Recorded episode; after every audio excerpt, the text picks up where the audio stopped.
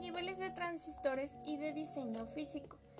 Los circuitos lógicos combinatorios y secuencias definen por completo el comportamiento lógico de un sistema digital. En últimas instancias, cada comporta lógica se debe realizar un circuito de transiciones de un nivel más bajo, que a su vez se realiza combinando diversos semiconductores y otros materiales.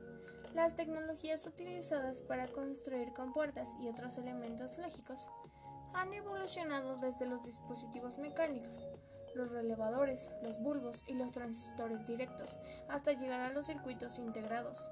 Las computadoras modernas y los sistemas digitales de aplicación específica se construyen por lo general mediante circuitos integrados ordenados a modo de realizar los registros y los circuitos de control necesarios para implementar el conjunto de instrucciones de computadoras o las funciones del sistema. Los circuitos integrados, con sus siglas SI, Contienen varios elementos lógicos. El número de compuertas o equivalencias de una compuerta sí determina la escala de integración.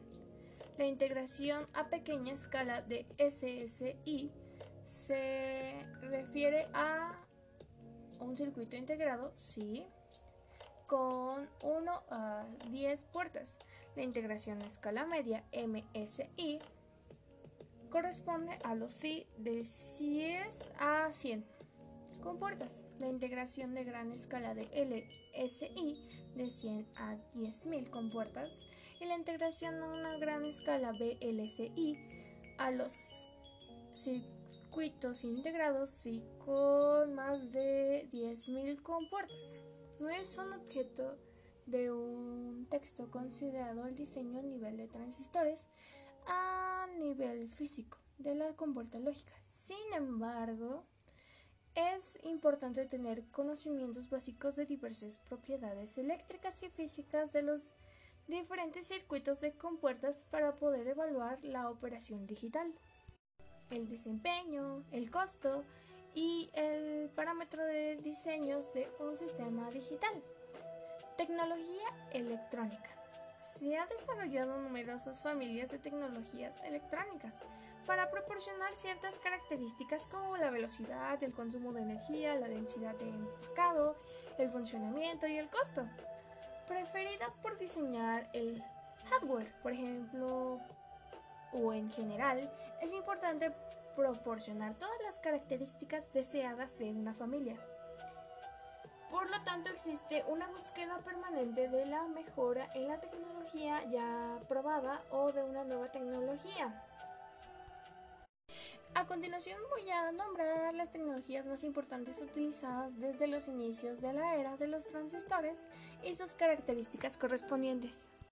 Número 1. La lógica de resistores transistores RTL. El tipo de dispositivo es unión bipolar.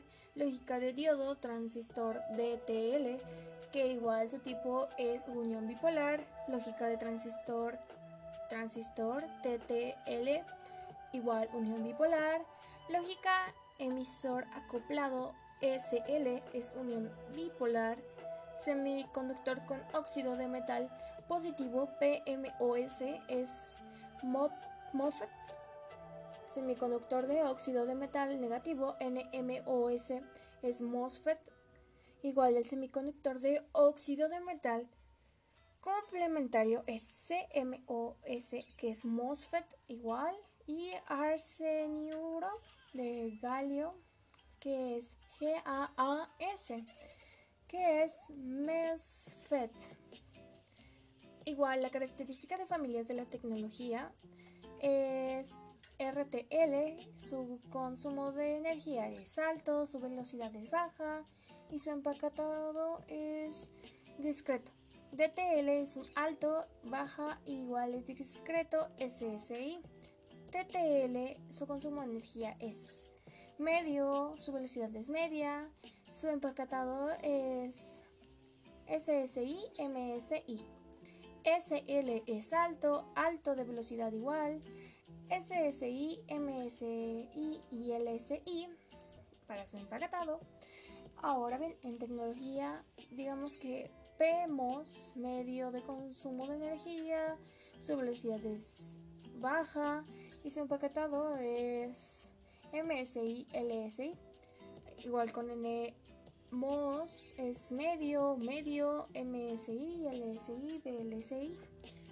SECMOS es bajo, medio, SI, MSI, LSI, BLSI. Y su GAAS es alto, alto en velocidad. Y su empaquetado es SI, MSI, LS. El empaquetado de compuertas tecnológicas y otros elementos han combinado de manera significativa con los años.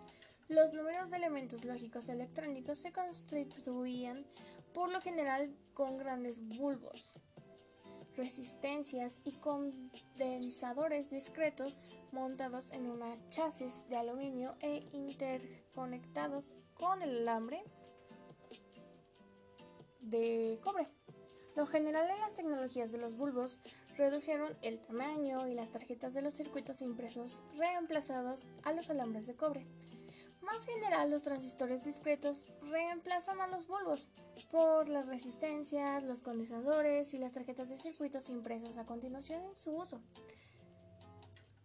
Aunque su tamaño fue más reducido, el surgimiento de los circuitos integrados a principios de la década de 1960 produjo una reducción adicional a el tamaño de las tarjetas de los circuitos impresos y otros elementos pasivos.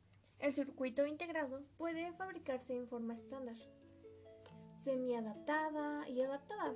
El circuito integrado sí estándar proporciona los componentes necesarios para construir sistemas para la mayoría de las aplicaciones.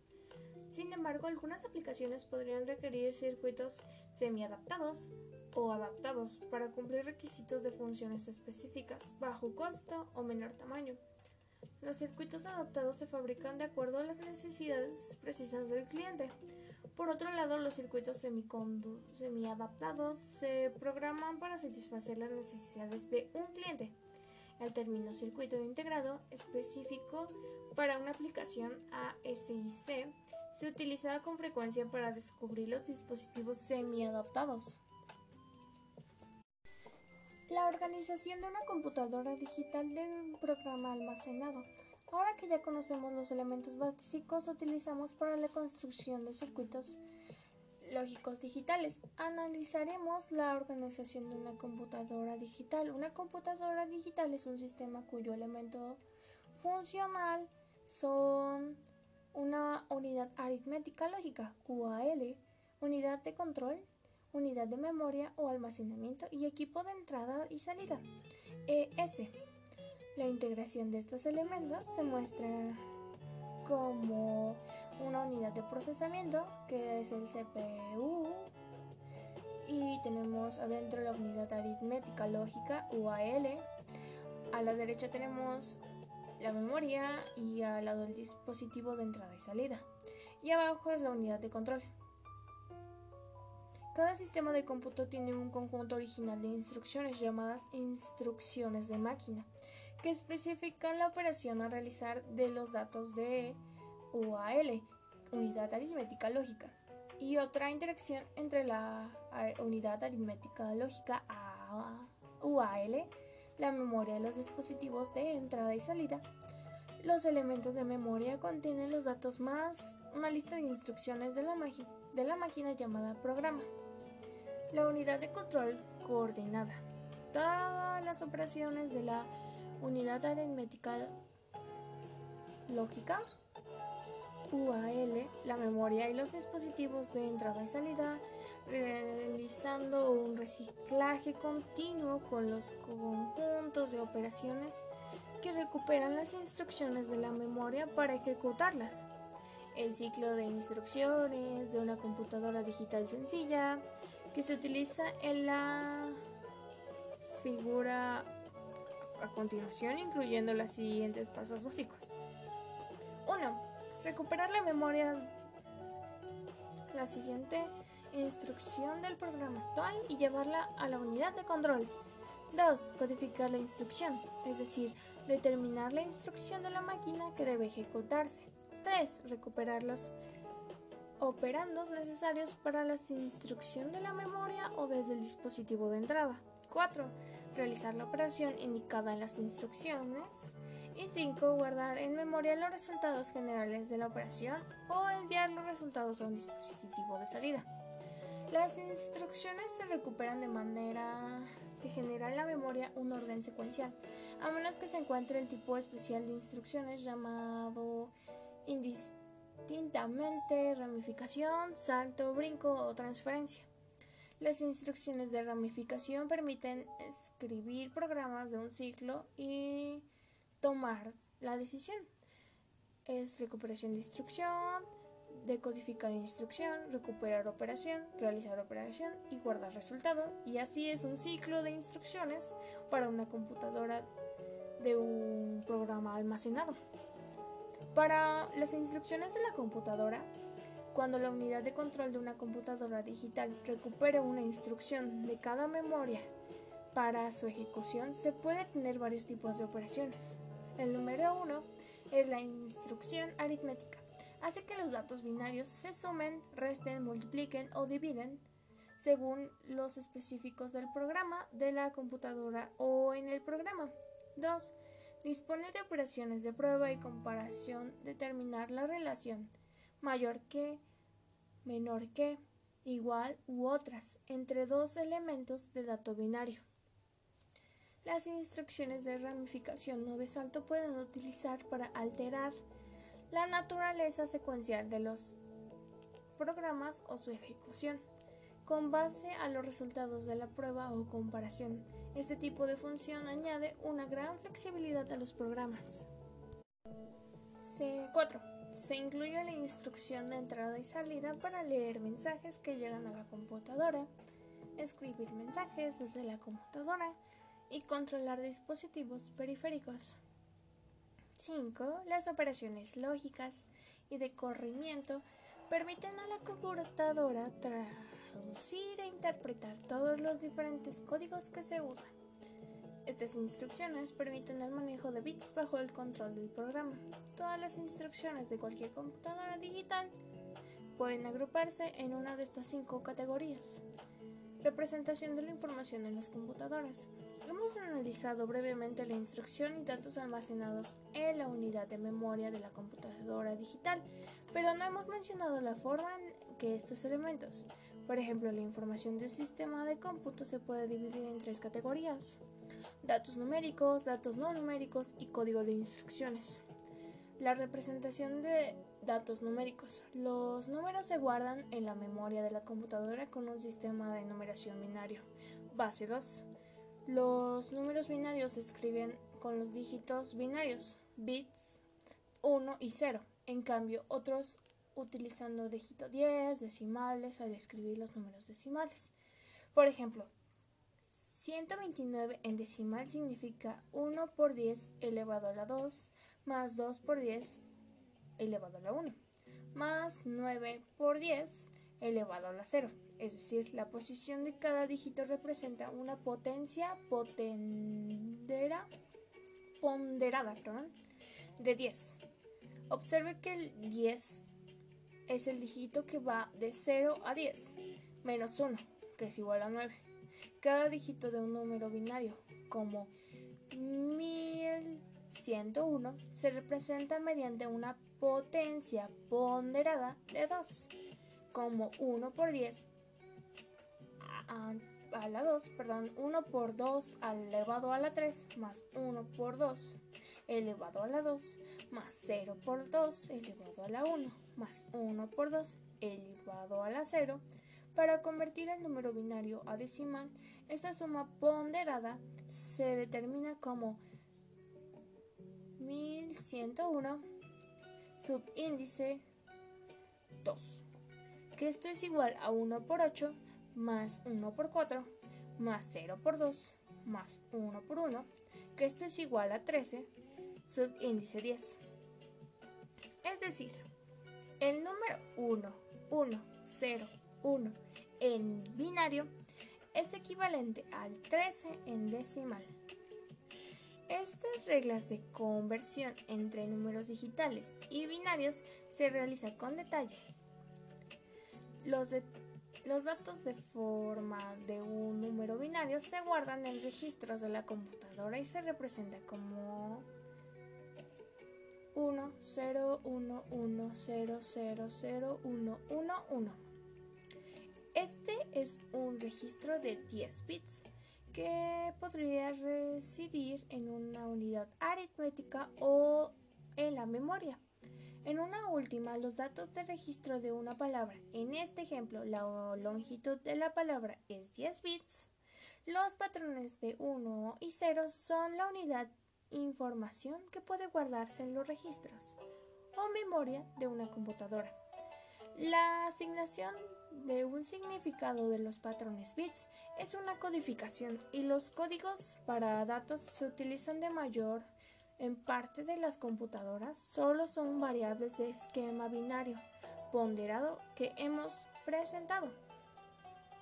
Los códigos no numéricos, entrada y salida, aunque la computadora utiliza datos binarios, los usuarios prefieren la representación de datos alfabéticos y numéricos como por ejemplo el registro de ventas, la lista de nombres o calificación de exámenes. El conjunto de símbolos alfanuméricos permitidos por muchas computadoras en su conjunto de carácter y tiene un dato especial parecido al binario, llamado código estándar americano para intercambio de información. ASCII. En este código, las características alfanuméricas y las otras características especiales, puntuaciones, operaciones, algebraico y otros se denominan como 8 bits cada uno. Aparece una lista parcial de este código. Supongamos que queremos enviar a la computadora dígitos en el mensaje ADD1. Sumar 1. Este mensaje tiene 5 caracteres, donde el cuarto es un espacio o blanco. En el código ASCII, nuestro mensaje se convierte en el símbolo A, el código ASCII, ASC y I. 0 1 0 0 0 0 1 para D es 0 1 0 0 1 0 0 para otra vez D es igual a 0100100. Para el espacio también tiene un dígito en código que es 00100000 y para 1 es 00100001. Después de enviar nuestro mensaje a la computadora, un programa en la memoria de esta lo acepta y actúa de manera acorde. Los códigos de instrucciones, las instrucciones de la computadora, residen en la memoria principal y por lo tanto, por definición, también se representan mediante patrones de 1 y 0. Por lo general, las instrucciones se componen en un subcampo codificado individualmente. Estos subcampos son el código de operaciones, OP-code, y de la dirección de la memoria. El código de operación especifica la función que debe ejecutarse. el software de la computadora. Examinamos ahora más detalle la interacción entre los componentes de la computadora. Los programas se guardan en la memoria de la computadora como hemos visto.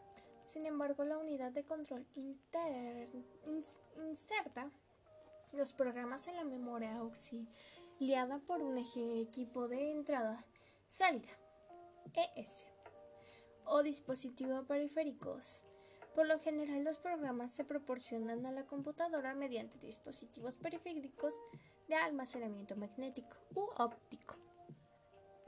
Después, la computadora representa las instrucciones de programa desde la memoria y las ejecuta.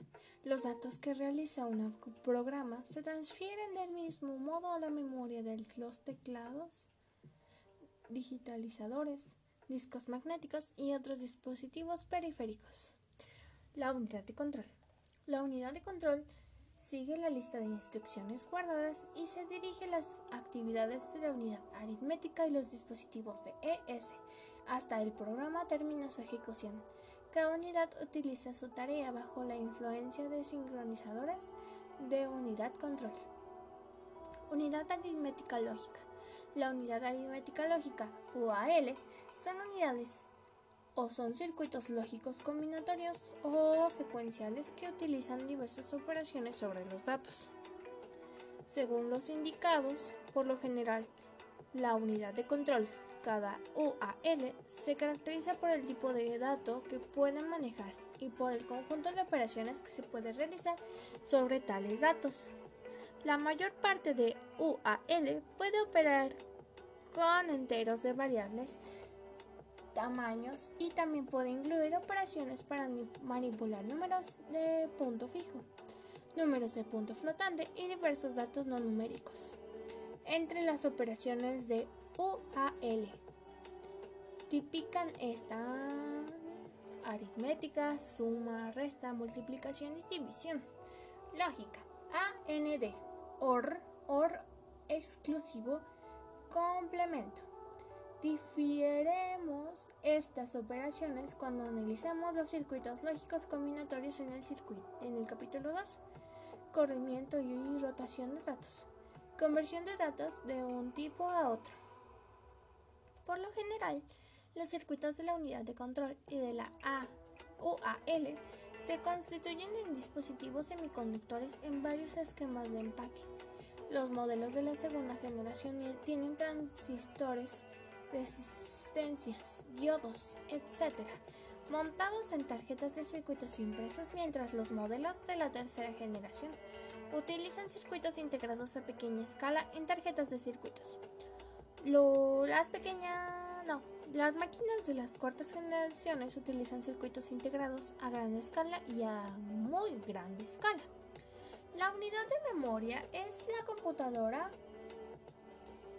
o más bien de la computadora, se clasifica como memoria primaria. Si la unidad de control tiene acceso directo a ellas de otro modo, se clasifica como memoria secundaria. Las unidades de memoria primaria en la computadora digital actual se contribuye con otros semiconductores de alta velocidad llamada RAM, memoria de acceso aleatorio, y ROM, memoria exclusiva para la lectura. Casi todos los sistemas constituidos antes de 1980, algunos de los cuales todavía están en operación, utilizan arreglos de núcleos magnéticos como elementos de memoria primaria. Unos cuantos sistemas especializados, en especial los vehículos especiales, utilizados alambre chapeado como reemplazo del núcleo magnético en aplicaciones de las cuales se requeriría mayor resistencia a la radiación. Las unidades de memoria están divididas en celdas llamadas palabras y cada celda se identifica en un, en un lugar físico o dirección de memoria. El concepto de dirección de memoria para una celda de memoria es equivalente a una dirección de correo en un buzón. Por ejemplo, cada oficina de correo tiene filas de buzones donde cada uno se identifica por una posición numérica única de manera similar. Cada celda de memoria reside de una posición numerada única, donde el número de la dirección de memoria.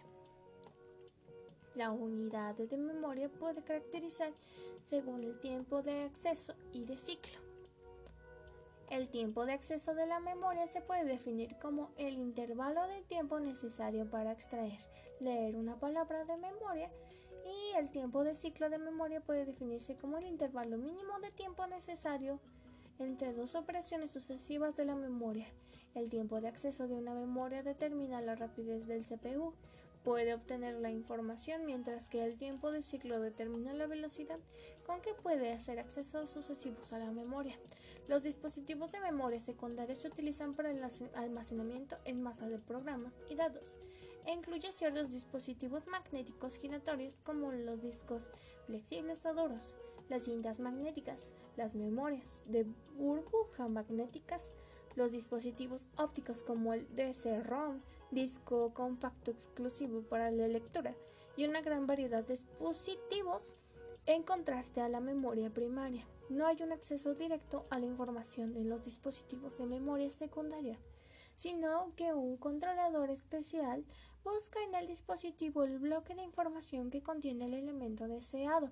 Cuando lo encuentras, por lo general se refiere al bloque de memoria primaria, donde el acceso a los elementos deseados se realiza de una manera más conveniente. Un ejemplo sería el equipo de entrada-salida. La computadora puede enviar datos hacia diversos tipos periféricos, comúnmente los discos magnéticos o las impresoras láser. También se dispone de una pantalla de tubos rayos catódicos CRT y de cristal líquidos LCD.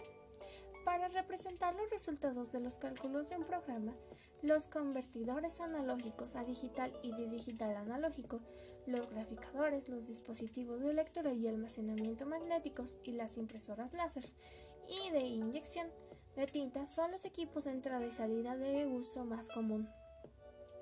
El software de computadora. El software consiste en los programas y datos almacenados en la memoria de la computadora.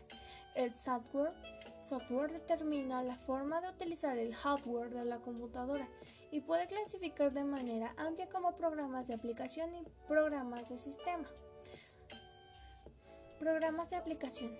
La programación de la computadora digital es el proceso de diseño de una lista de instrucciones de la computadora de modo que puede realizar de manera eficiente en una tarjeta específica. Las instrucciones de una computadora digital deben codificarse en patrón de 1 a 0 antes de que ésta pueda interpretar. Si todos los programas debieran escribirse en esta forma, las computadoras digitales tendremos un uso muy limitado. Los patrones de 1 y 0 son las instrucciones del lenguaje de máquina y muy pocos programadores han intentado escribir programas de esta manera.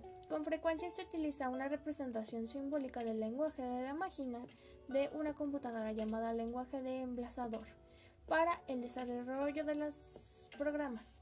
Esto ocurre en particular en los microcomputadoras, perdón, porque los aparatos de cocina, juegos electrónicos y equipo automatizado. El lenguaje de emplazador permite a un programa especificar las operaciones por realizar sobre los datos almacenados y los registros de memoria internos de un procesador sin empantanarse con los patrones de unos y ceros. Sin embargo, la mayoría de los programas prefieren utilizar lenguajes simbólicos de alto nivel, más razonables para programar sus problemas. Con lenguajes de alto nivel como C, Pascal, Adal o Fortran, el programador dispone de amplia gama de instrucciones que puede comprender con, con facilidad y utilizar con eficiencia, de modo que las instrucciones de cada lenguaje se ajustan a tipos específicos de problemas. Es difícil incorporar toda la flexibilidad del lenguaje de máquinas en los lenguajes de alto nivel, pero se ha mantenido en una proporción significativa, sobre todo en C. Programas de sistema este programa incluye todo el software incluido de un sistema de cómputo para ayudar a los programadores en proceso de desarrollo y ejecuta programas de aplicación. Por ejemplo, cuando un lenguaje simbólico, ya sea emplazador o de alto nivel, se utiliza para escribir un programa. Este debe traducirse al lenguaje de máquinas antes que la computadora pueda ejecutarlo surge la pregunta de quién debe realizar esta laboriosa traducción. El traductor más eficiente no es el programador, sino la propia computadora digital. Cualquier trabajo realizado por una computadora está bajo el control de un programa. Por tanto, el programa que traduce los lenguajes de alto nivel al lenguaje de máquina tiene un nombre especial, el compilador. Este proceso de traducción se ilustra en la figura siguiente. De manera análoga, el programa que traduce el lenguaje de emplazador al lenguaje de máquina es un emplazador. Los compiladores y ensambladores son ejemplos típicos de programas de sistemas. Al igual que los editores de texto, se utiliza para escribir y alterar enunciados de programa. Por ejemplo, tenemos un programa en un lenguaje de alto nivel se va a ocupar el compilador y el programa de lenguaje de máquina. Igual, un programa de lenguaje de emplazador se va a emplazador y este va al programa de lenguaje de la máquina. Es una traducción de programas de computadora al lenguaje de máquina. Ahora, veamos de manera que podamos operar una computadora digital. Un programa específico llamado sistema operativo controla el área rutinaria necesaria para pasar de un programa de un usuario al siguiente. Este programa especial pertenece a la categoría llamada software de sistema. En particular, analizaremos tres sistemas operativos diferentes para un único usuario para procesamiento de lotes y tiempo compartido. Si una máquina es operada por cada usuario que ejerce un programa, la computadora se dedica a este programa y nadie más puede utilizarla en tanto el usuario actual no haya terminado. La computadora depende entonces de la intervención humana durante el tiempo este programa y podría pasar mucho tiempo inactiva. Este sistema operativo es conveniente para el usuario si la computadora está disponible cuando el usuario lo necesita, ya que el individuo está máquina en la máquina. Podemos modificar y volver a ejecutar programas o ejecutar varios programas sucesivos antes de dejar la máquina para otro usuario. Los sistemas MS2 y Macintosh son ejemplos del sistema operativo de usuario único. En los sistemas operativos de procesamiento por lotes se elimina la mayor parte del tiempo de la inactividad de las computadoras. Al designar a un operador que reúne todos los programas de usuario y los alimenta con la computadora en forma continua, el programa del sistema operativo recibe la unidad de memoria y la localización de memoria que utilizan está protegida por los usuarios así que se reduce al tiempo de inactividad del espacio de almacenamiento de memoria disponible. Para el usuario también se reduce. Además, el usuario debe esperar a que el operador devuelva su programa, lo que siempre es una fuente de irritación y enfrentamiento. Un sistema operativo más avanzado llamado tiempo compartido permite que varios usuarios ejecuten sus programas casi en forma simultánea. Los ejemplos comunes son los sistemas operativos Linux, utilizados en una amplia variedad de computadoras personales, estaciones de trabajo y máquinas de mayor tamaño y de sistemas operativos BMS empleados en las computadoras digitales. Equipment Corporation las terminaciones remotas integradas por dispositivos de entrada y salida limitados. Están conectados a la computadora digital y cada terminal es asignada a un usuario único. Los usuarios son relativamente lentos mientras que la computadora es muy rápida. Esta diferencia de velocidad permite a la computadora ir de un usuario a otro, compartiendo el tiempo, de modo que puedes convertir a cada usuario de un que tiene toda la máquina solo para él. Aunque este sistema operativo parece muy atractivo, tiene sus desventajas, la primera de las cuales es el costo. Además, los programas de sistema de tiempo compartido es complejo y de gran tamaño, lo que significa que utiliza mucho espacio de memoria y tiempo de cómputo. Como todos los programas de usuario se guarda en la memoria de manera simultánea. La proporción de la memoria disponible para cada individuo es limitada, por tanto, el tiempo es compartido requiere el número máximo de elementos de memoria para una computadora particular pueda proporcionar. En este capítulo introductorio hemos ofrecido la mayor motivación para el estudiante de material posterior. Hemos explicado la forma breve de la computadora, cómo está organizada, qué código utiliza, cómo puede programarse y qué hardware la El material del resto de los capítulos es necesario para cualquier diseño o implementación del hardware para computadoras digitales u otros dispositivos digitales complejos. Muy bien, empecemos con el sistema numérico y códigos. Sistema numérico. Un sistema numérico consta de un conjunto de ordenado de un símbolo llamado dígito con relación definida a la suma, resta, multiplicación y división. La base R del sistema numérico es el número total de dígitos permitidos en un dicho sistema. Los sistemas numéricos de uso común en el diseño de sistemas digitales y de programas de computadora incluyen decimal. Por ejemplo, base es igual a 10, el binario base es igual a 2, el octal es base es igual a 8, el hexadecimal es base es igual a 16. Cualquier número en un sistema dado puede tener una parte entera y una parte fraccionaria, que se separan mediante el punto. En algunos casos puede faltar la parte entera y o la fracción. Ahora examinaremos la notación posicional polinomial de un número. La notación posicional. Supongamos que pide a un banco local un préstamo de 123 mil dólares y 35 centavos. El cheque le da la indicación de la cantidad como 123.35. Al escribir este número se ha utilizado la notación posicional. El cheque puede cobrarse como un billete de 100 dólares, dos billetes de 10 dólares y tres billetes de un dólar, tres monedas de 10 centavos y cinco monedas de un centavo. Por lo tanto, la posición de cada dígito indica su peso o cifra relativo. En general, un número positivo n se puede escribir en la notación posicional como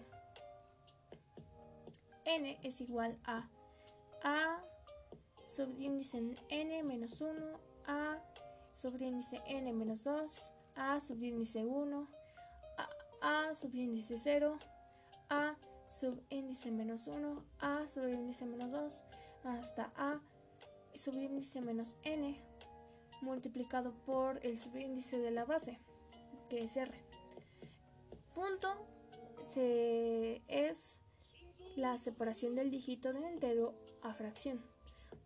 R es base del sistema numérico que está utilizado. N es el número de dígitos a la izquierda del punto. M es el número de dígitos fraccionarios de la derecha del punto. A, I, subíndice. Dígito entero I. Cuando n es menos 1 es menor igual a i, menor igual a 0. Dígito fraccionario i cuando menos 1 es igual a y menos, menos igual sobre menor igual a menos m y los otros son más significativos y menos significativos. Observe el intervalo de los valores de los dígitos a sobre índice i es la base menos 1 menos igual a a índice 1 eh, menos, menos igual a 0 con base a la notación, la cantidad de los préstamos bancarios podría escribirse como 123.35 subíndice 10. Los paréntesis y el subíndice se denotan como la base que puede eliminarse sin perder información siempre que la base se conozca el contexto o especifique de otra forma. Notación polinomial.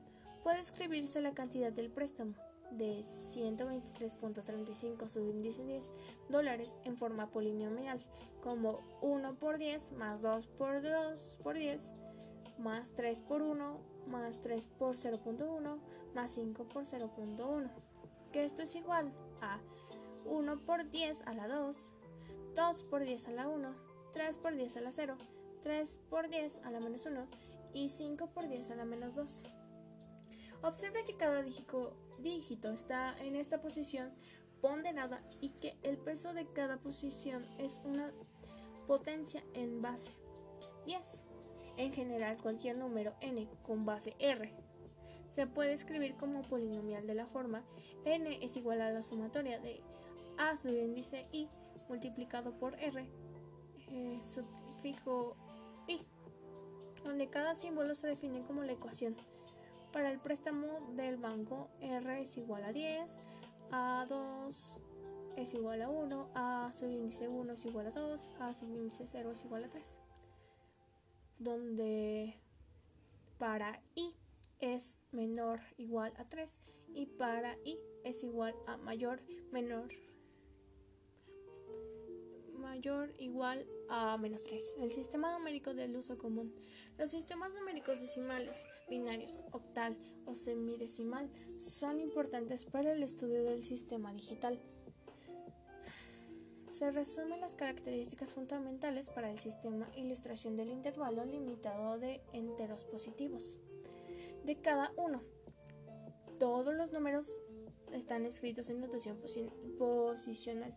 Por ejemplo, el sistema decimal se constituye con un dispositivo de dos estados, apagado o encendido. Por tanto, el sistema numérico binario es igual para representar el número en sistemas digitales, ya que solo se necesita dos, dos dígitos 0 y 1, llamado bits. Un bit puede guardarse en un dispositivo de almacenamiento de dos estados conocidos como latch. Los números binarios de longitud n se pueden guardar en un dispositivo n, dispositivo n, bits de longitud llamados registros, constituidos por n latches, un registro de 8 bits que contiene el número binario 10011010. Se muestra en la figura es un registro de 8 bits donde tenemos 8 casillas. No es cierto. No, sí, 8 casillas y tenemos cada una equivale a un número.